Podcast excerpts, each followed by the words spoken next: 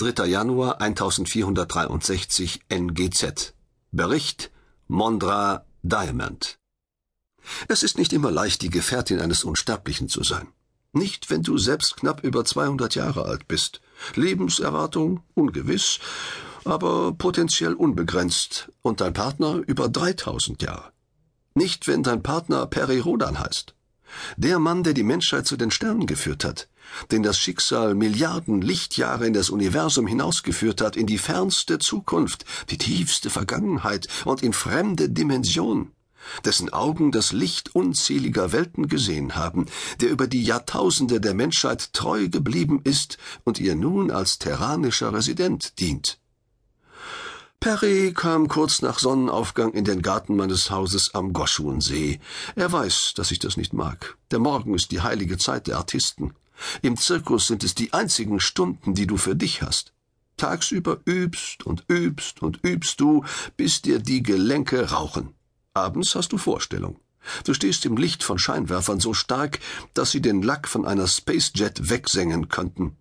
Tausende Augenpaare sehen nur dich.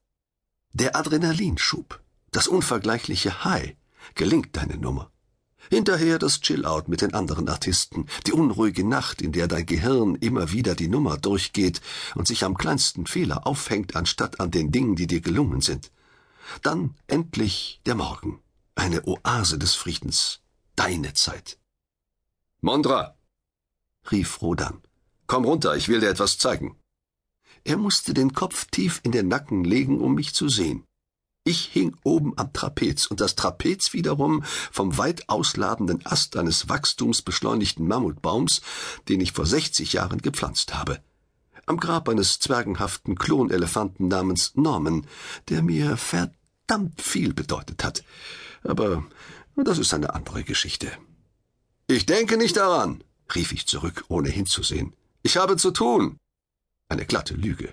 Ich würde Perry überall hinfolgen, alles liegen und stehen lassen, aber ich würde mir lieber die Zunge abbeißen, als es ihm je zu sagen. Im Leben musst du sehen, wo du bleibst, das habe ich früh gelernt. Und wenn du es mit Perry Rodan zu tun hast, es ist so etwas wie eine Dehnübung, die niemals aufhört. Du musst die Spannung halten, dich strecken, um mit ihm auf Augenhöhe zu sein, ununterbrochen. Ein Unsterblicher gibt ein Maß vor, dem zu genügen eigentlich unmöglich ist. Mondra, bitte. Es wird dir gefallen, glaub mir. Ich glaubte es ihm. Perry hatte etwas vor. Er trug einen Serun, die Art von Schutzanzug, mit der du im Vakuum auf Eiswelten oder in der Corona einer Sonne durchkommst. Der Serun stand Perry gut. Der Anzug roch nach Abenteuer. Ich habe eben erst angefangen, rief ich, als hätte ich nichts von dem Serun bemerkt. Komm heute Nachmittag wieder. Ein winziges Zögern, bevor seine Antwort kam. Gut, der Herr Resident ist Widerspruch nicht gewöhnt. Von mir bekommt er ihn. Deshalb, und das ist mein Geheimnis, kommt er immer wieder zu mir zurück für einen Nachschlag. Das ist nicht dein Ernst, rief er. Du willst den ganzen Tag da oben wie ein Stück Obst hängen? Nein, in der Haltung der umgekehrten Weisheit, welche die wahre Sicht der Dinge bringt, entgegnete ich. Ein Apfel arbeitet nicht. Er ist über den Stiel fest mit dem Ast verbunden. Das hier, Weisheit, ist Arbeit. Was stimmte? Wer das nicht glaubt, soll es zu Hause ausprobieren. Einfach Trapez an der Decke aufspannen, hochklettern, die Kniekehlen um die Stange schmiegen und den Kopf hängen lassen, aber Vorsicht! Verlässt dich einen Moment die Spannung, knallst du auf den Boden und bist Fallobst. Und das mit dem Nachmittag, naja, eine halbe Stunde genügt. Ich war und bin Artistin, aber trotz aller anderen Titel und Berufe in den letzten Jahrzehnten bin ich nicht durchgeknallt. Aber diese halbe Stunde ist unvergleichlich. Ich hänge im Garten, das Trapez baumelt von einem Ast meines Mammutbaums 30 Meter hoch und ich blicke auf Terrania City, die aufregendste Stadt, die Menschen je gebaut haben, und sie steht für mich Kopf. Ich kann von dieser Stadt nicht genug bekommen. 100 Millionen Menschen, das Nerven-, Wirtschafts-, kulturelle und was weiß ich noch Zentrum der Liga freier Terraner unzählige Gleiter in der Luft, ihr Summen wie das eines Bienenschwarms, Raumschiffe aus allen Teilen der Milchstraße, die in einem unendlichen Strom landen und starten.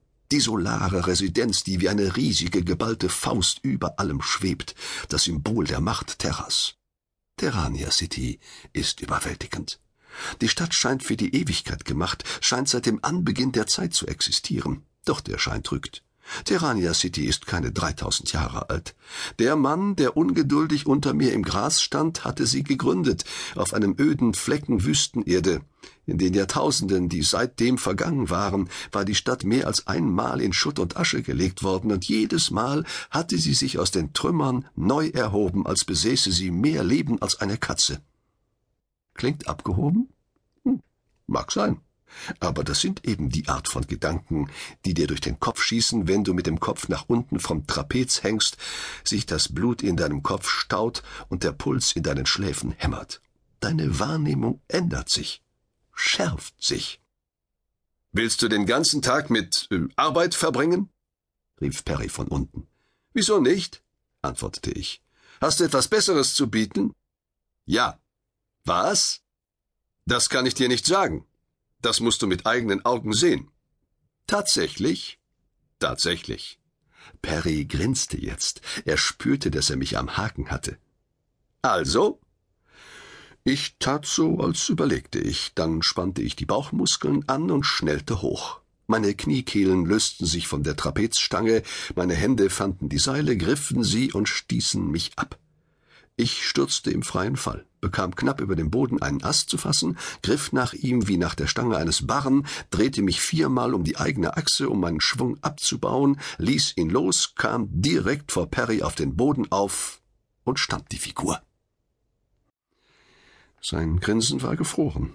Selbst für ihn, den man immer noch den Sofortumschalter nannte, war alles zu schnell gegangen. Er hatte geglaubt, ich würde vom Trapez stürzen.